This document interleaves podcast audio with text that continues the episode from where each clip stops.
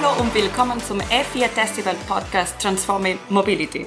Alex und ich sitzen wir heute im Studio und Jürgen ist aus Heidelberg zugestaltet. Wir stellen heute euch im Vorfeld des Automobilzulieferertags Baden-Württemberg am 5. November unsere drei Startup-Gewinner 2020 vor, die daran teilnehmen werden. Ja, in dieser Podcast-Folge machen wir euch mit diesen drei Preisträgern des Awards Transforming Mobility 2020 näher bekannt. Und wer das Konzept, das Award-Konzept kennt, weiß, dass wir die Preisträger ein Jahr lang begleiten, sie zu verschiedenen Themen wie Markt, äh, Zielgruppe, Marketing und Vertrieb oder Recruiting beraten und sie mit Experten und Entscheidern vernetzen, die sie voranbringen. Zusätzlich verknüpfen wir sie mit Veranstaltern, die ihnen eine gute Plattform für ihre Innovationen bieten können, damit sie selbst ein gutes Netzwerk aufbauen und ihre Sichtbarkeit erhöhen können. Ja, Alex, das ist wirklich eine sehr interessante Veranstaltung für unsere drei Preisträger aus dem Jahr 2020, dieser Automobilzuliefertag Baden-Württemberg, der ja eigentlich normalerweise live in Esslingen stattfindet. Ähm, letztes Jahr waren wir von You Know noch live dabei und haben dort auch das E4 Festival vorgestellt. Da trifft sich die gesamte Branche und das ist für Startups wirklich eine tolle Gelegenheit, sich zu präsentieren, Gespräche zu führen, Kontakte zu knüpfen. In diesem Jahr findet der Zuliefertag dann am 5.11. natürlich digital statt. Und wir freuen uns sehr, dass die Landesagentur für neue Mobilität, die E-Mobil BW, die drei Preisträger aus 2020 und einen Preisträger aus 2019 zum Automobilzulieferertag eingeladen hat. Wir sind wirklich sehr gespannt, welche interessanten Kontakte die jeweils mitnehmen können und wollen die Preisträger jetzt heute in dieser Podcast-Folge ein bisschen näher vorstellen. Die Interviews, die wir gleich einspielen, haben wir in den vergangenen Wochen aufgenommen. Ursula Chloe, die ja den Award konzipiert und auch kuratiert, hat mit den Gründerinnen und Gründern über ihre Innovationen und die bisherigen Entwicklungen und auch die Pläne für die kommenden Monate gesprochen. Und in so einer interaktiven Session am 5. November kann man sich dann auch direkt mit den Gründern und äh, Gründern ins Gespräch begeben. Aber auch für diejenigen, die am 5.11. nicht dabei sein werden, erfahren jetzt in diesem Podcast, welche Innovationen die drei Preisträger, nämlich Charge, Matchrider und Discovery, auf den Markt bringen. Ja, spielen wir als erstes das Interview mit Simon Vogt ein. Er ist Mitgründer von Encharge, ein Startup, das nachhaltige Mobilität fördern möchte und sitzt mit seinem Unternehmen in Frankfurt am Main. Ja, vielen Dank. Also freut mich auch. Das ist mal wieder eine, eine schöne Möglichkeit auch, um das Thema nochmal auch, auch zu beleuchten, zu diskutieren. Genau, was, was macht InCharge? Äh, in erster Linie ein klassisches äh, Plattform-Startup-Unternehmen. Und äh, wenn man es aus Kundensicht spricht, sind wir das erste grüne Bonusprogramm für nachhaltige Mobilität. Mhm. Bonusprogramm für nachhaltige Mobilität, wie muss ich mir das vorstellen?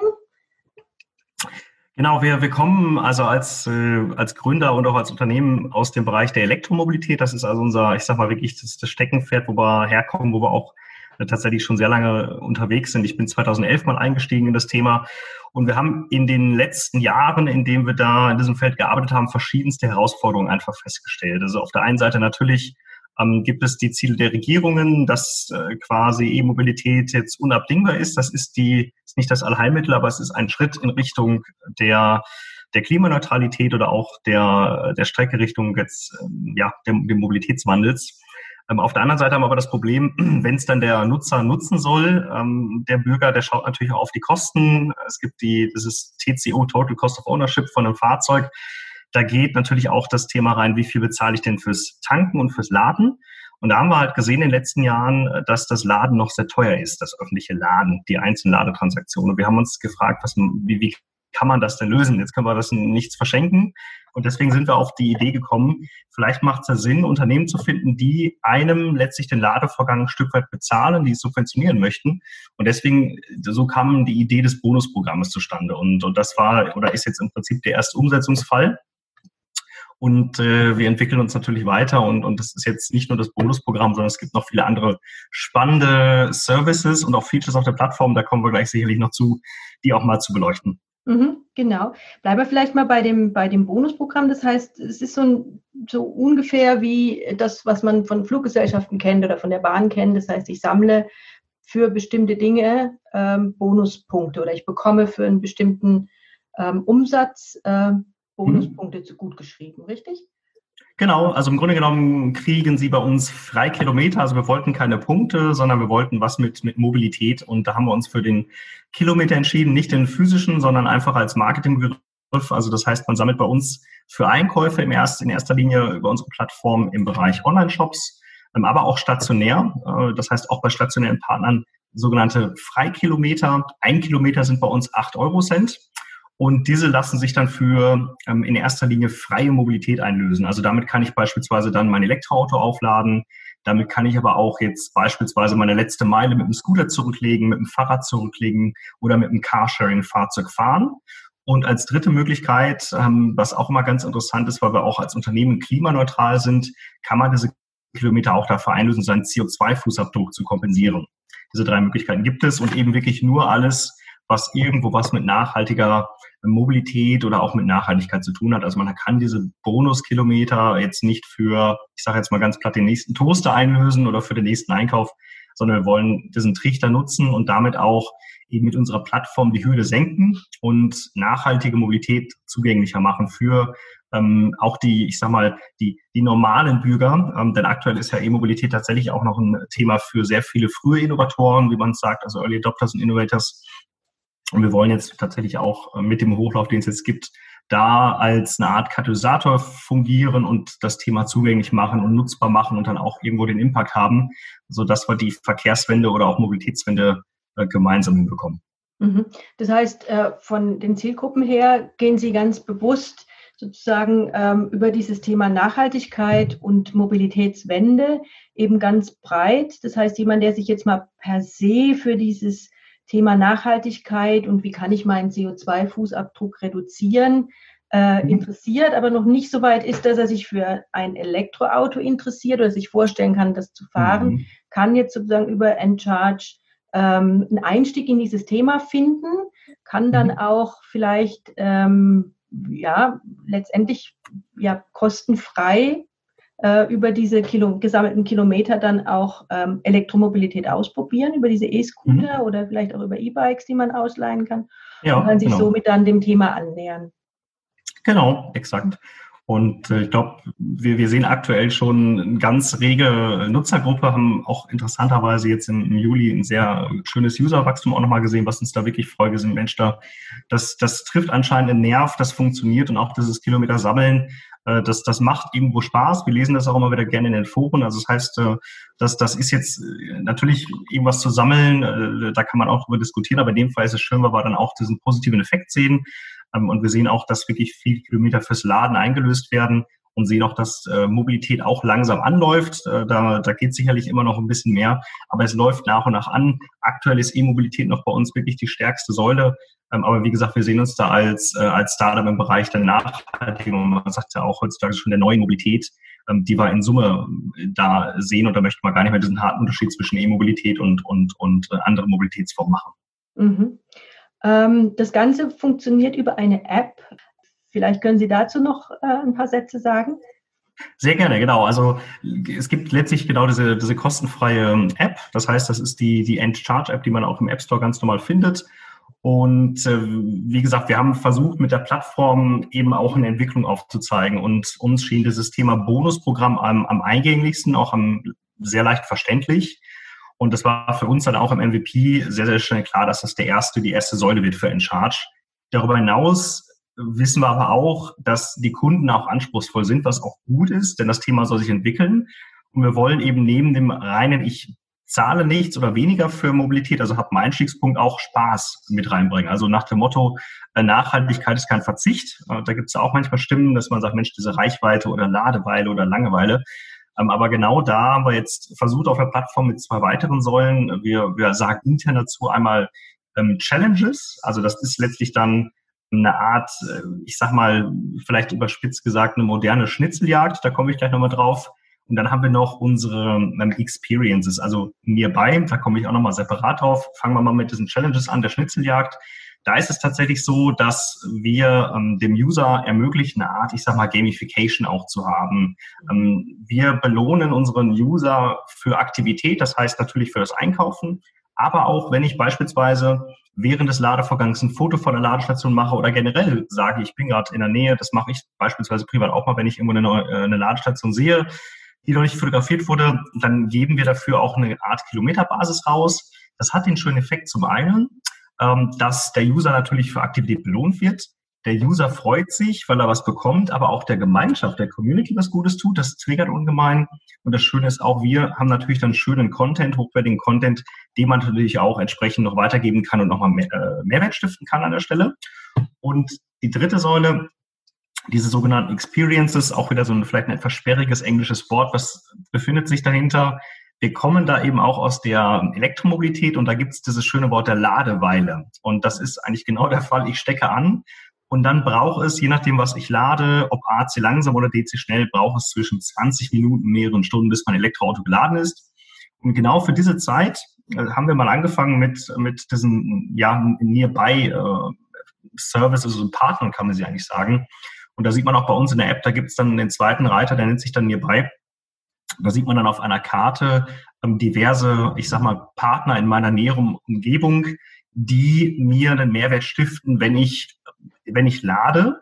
Und wir möchten es jetzt aber eben auch weiterspinnen, das sagte ich ja eingangs, wir möchten nicht nur das Laden abbilden, sondern eigentlich generell, wenn ich als äh, Mobilitätsnutzer unterwegs bin, ähm, und dann irgendwas in, ich sag mal, irgendwas oder einen Partner in der Nähe sehe, den ich dann angezeigt bekomme, wo ich letztlich dann einen Mehrwert kriege. Sei es, ich kaufe dort ein und kriege Kilometer, das kann etwas sein, oder ich bekomme einen Kaffee äh, aufs Haus.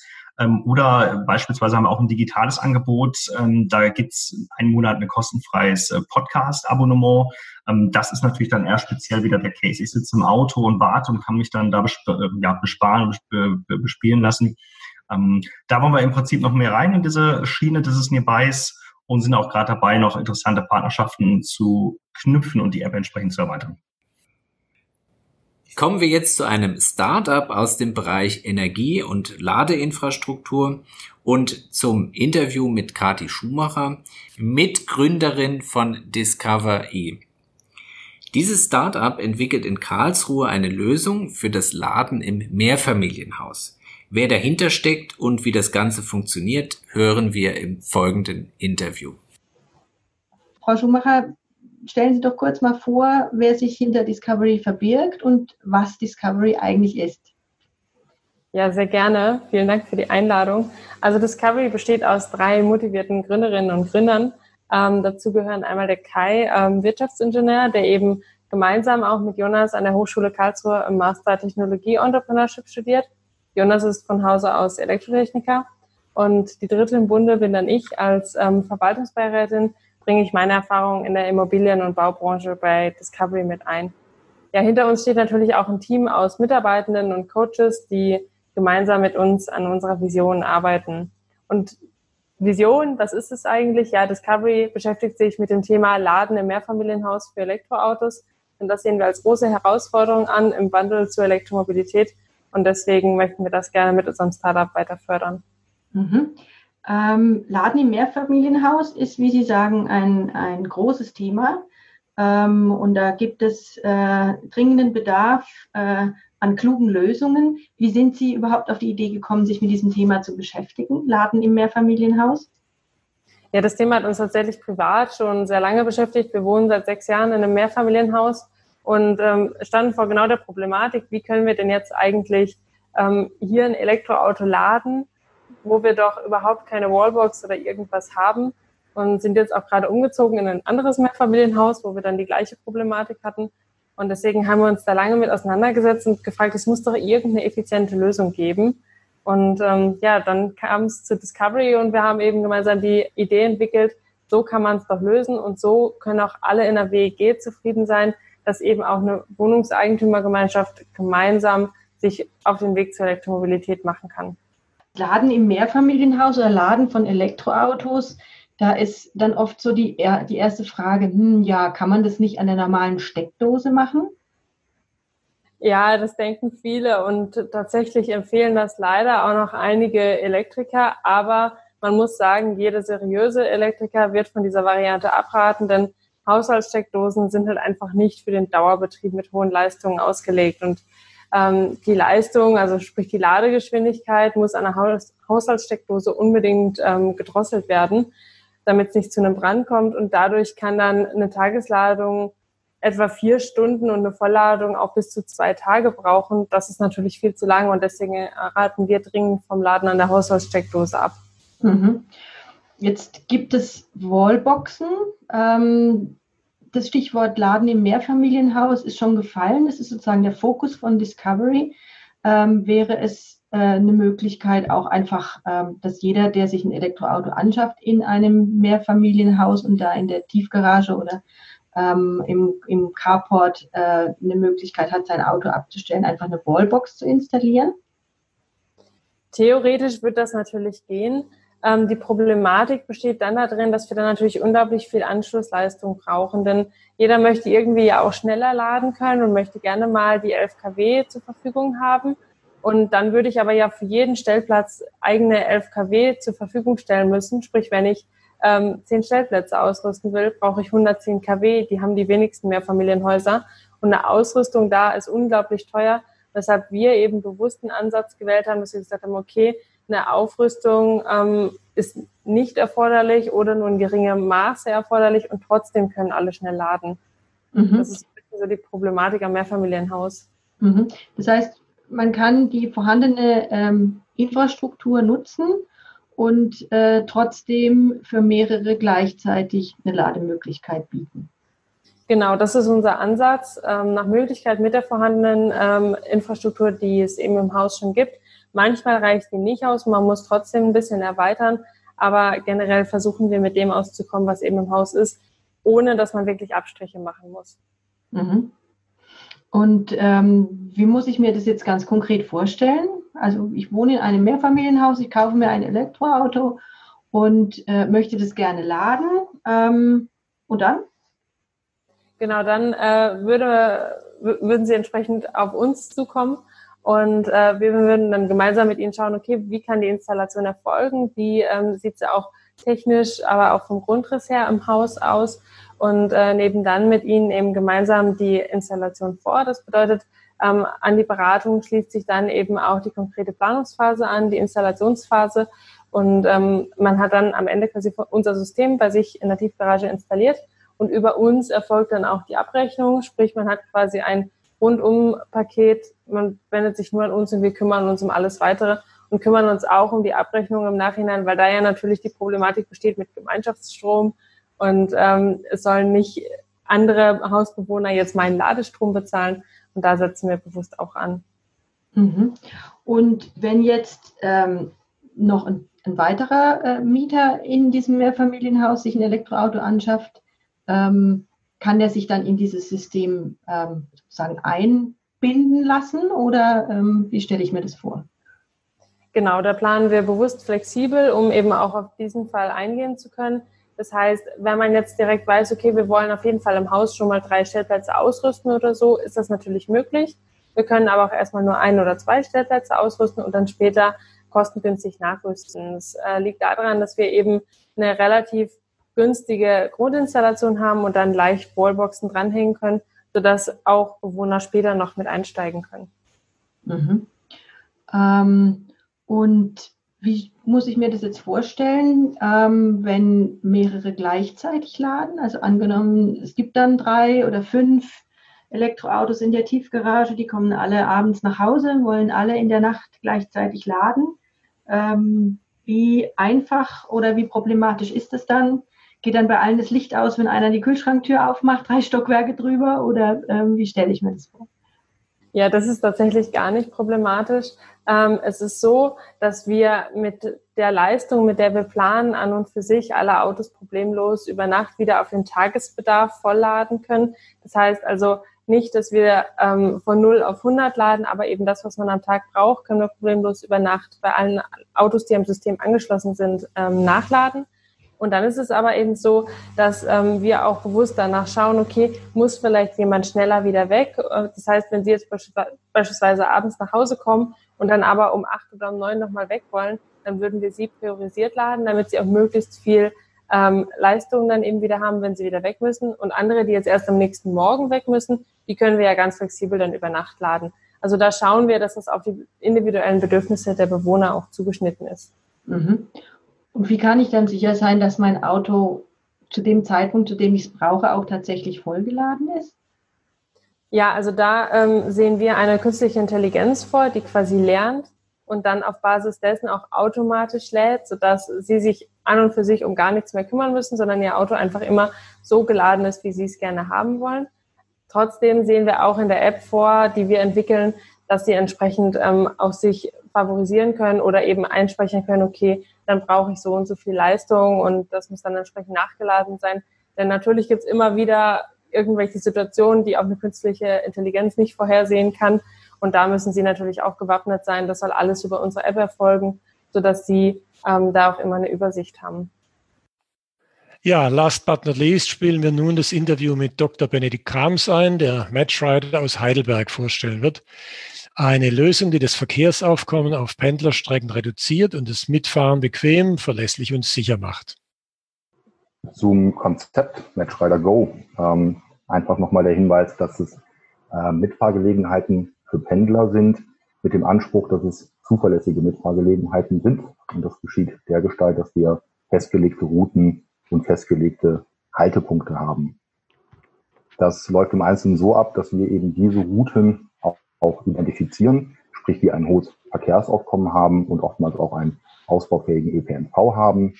Wir finden Fahrerinnen und Fahrer, die auf dieser Strecke ohnehin fahren, also ohnehin zur Arbeit fahren und die man mitnehmen möchten.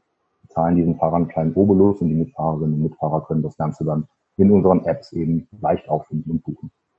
Die Unternehmen sind aber ganz starke Multiplikatoren in dem Zusammenhang. Also äh, als Schlagwort hier mal das Thema betriebliches Mobilitätsmanagement. Also uns erreichen viele Anfragen in dem Kontext. Ähm, klassische Herausforderungen sind eben vielleicht Parkplatznöte oder ähnliches bei einer Expansion, ähm, wie wir da eben unterstützen können. Und da unterbreiten wir eben dementsprechend auch, auch Angebote, ähm, propagieren aber sehr wohl dieses, dieses offene System. Also unsere Wunschvorstellung ist tatsächlich, mehrere Unternehmen ins Boot zu bekommen, um einen großen Standort auch mit mehreren Unternehmen an ein Ride-Sharing-System anzubinden. Das geschieht einfach vor dem Hintergrund der kritischen Masse. Mhm.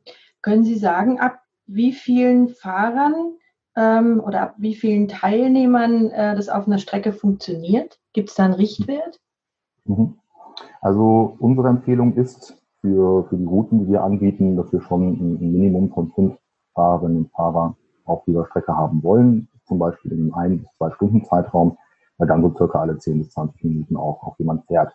Das heißt, für mich als, als Mitfahrer oder Mitfahrerin habe ich eben mehr Auswahlmöglichkeiten. Ich bin nicht festgelegt auf diese eine Mitfahrgelegenheit vielleicht meiner Kollegin oder Büronachbarin jeden Morgen, die vielleicht mal krank ist, die mal vielleicht verspätet ist, die vielleicht im Urlaub ist, sondern ich kann eben aus einer Vielzahl von Fahrerinnen und Fahrern wählen. Und das macht das System eigentlich so, so attraktiv, weil es eben auch nochmal eine zusätzliche Verbindlichkeit in die Angebote reinbringt. Mhm. Und ähm, das System funktioniert über eine App.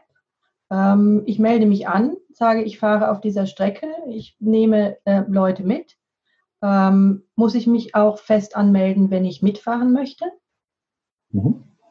Also wir haben tatsächlich streng genommen zwei Apps. Wir trennen bewusst zwischen einer Fahrer- und Mitfahrer-App ähm, einfach um da vom, von dem Hintergrund der Usability her für die jeweilige Nutzergruppe das optimale Erlebnis bieten zu müssen. Die Fahrerinnen und Fahrer, ähm, wenn sie erstmal registriert sind, benötigen die App im Prinzip eigentlich auch nur noch, um zu sagen, dass sie jetzt, jetzt losfahren ähm, und eben sofort antreten. Die Mitfahrer-App bietet da eben darüber hinaus mehrere Funktionen. Ähm, es ist so, dass äh, wir tatsächlich die Fahrerinnen und Fahrer freischalten für die jeweiligen Routen. Das ist auch eine vertrauensbildende Maßnahme, um dort eben mit den Fahrerinnen und Fahrern auch ins Gespräch zu kommen und auch, auch noch ein bisschen was zu lernen tatsächlich Richtung Customer Development. Ähm, was sind eigentlich so deren, deren Anforderungen und Wünsche? Und die Mitfahrerinnen und Mitfahrer können tatsächlich direkt in der App buchen, müssen sich natürlich für eine Buchung auch, auch registrieren. Ähm, haben Sie noch irgendwas, äh, worauf wir uns jetzt dann besonders freuen können, was Sie dann im, im März oder bis März jetzt sozusagen ähm, auf ihrer To-Do-List haben und äh, worüber wir dann sprechen können? Unbedingt. Ähm, wir haben jetzt über, über die Matchrider Go Apps in erster Linie gesprochen, also was der Kunde, der Nutzer dann wirklich bei sich auf dem Smartphone sieht. Im Hintergrund gibt es natürlich die entsprechenden Datenbanken und Businesslogiken. Und was wir jetzt als nächstes vorhaben, ist unser, unsere Matchrider Administrationsplattform auch für die ja, Allgemeinheit zu öffnen. Was meine ich damit? Wir haben die Vergangenheit, äh, insbesondere dieses Jahr intensiv genutzt, um die Plattform so weiterzuentwickeln, dass wir sie Kommunen, Behörden, Städten, vielleicht Interessierten, Schulen, ähm, Lehrern an die Hand geben können, die mit unserem Administrationstool ihr eigenes Routennetzwerk aufbauen können. Ja. Also, wenn jetzt jemand zuhört und sagt, Mensch, äh, hoppla, das eben hat mir, hat mir gut gefallen, zum Beispiel mit den Schulen, ich bin Lehrer, ich habe eine Projektwoche, ähm, bitte melden. Wir schalten das Admin-Tool frei, geben natürlich gewisse Erklärungen und baut sich selbst die Routen, selbst die Haltestellen. Und von der Logik her machen wir nur einen Klick und das Ganze erscheint in den Apps. Ja, für jedermann auch. Also auch da wieder der Gedanke, ähm, dass man dann auch überall mitfahren kann. Und so entstehen natürlich kleine ja, Nukleus, die mit dem letzten Endes dann auch zu diesem, diesem großen Netzwerk verbinden, was wir ja möchten. Also ähm, es ist schön, wenn wir Piloten haben ähm, in, in Baden-Württemberg und das ist auch schön. Aber da haben wir schon den Startup-Gedanken. Also wir haben ein hochriskantes Geschäftsmodell, was extrem skalierbar ist. Und das möchten wir auch. Also äh, Europa ist da schon das Ziel. Ähm, ob wir davon in den nächsten sechs Monaten oder eben bis zur, bis zur Messe dann äh, tatsächlich sprechen, sei mal dahingestellt. Aber die Vision ist ganz klar, wirklich diese, diese Netzwerke auch für Europa aufzubauen. Mithilfe dieses Tools. Und ja, da haben Sie tatsächlich den Namen auch so ein bisschen geprägt mit dem DIY-Kit, also dem Do-it-yourself-Kit. Das gefällt uns ganz gut. Ähm, den Begriff übernehmen wir auch jetzt und äh, das ist das, was wir jetzt zentral pushen wollen in den nächsten Monaten. Ja, das waren die drei Award-Preisträger aus 2020, die über die Landesagentur für neue Mobilität E-Mobil BW die Gelegenheit haben, sich am 5. November beim Zulieferertag der Automobilindustrie im Start-up-Teil der Veranstaltung digital zu präsentieren. Wir wünschen allen dreien und unserem Preisträger aus 2019 Charge IQ die auch dabei sein werden. Viel Erfolg bei diesem Termin und sind gespannt, was die Startups an uns zurückspielen werden.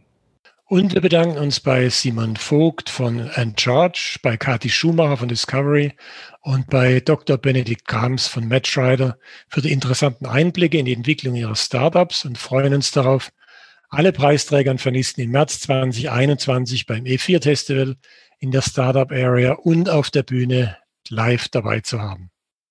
Richtig, Jürgen. Wollt ihr mehr über unsere Startup-Preisträger aus 2020 wissen? Ihr findet den Link zu Enchart, Discovery und Match Rider bei uns in der Website. Das war's für heute. Vielen Dank fürs Zuhören. Don't forget zu abonnieren und bleibt gesund und bis zur nächsten Episode. Tschüss!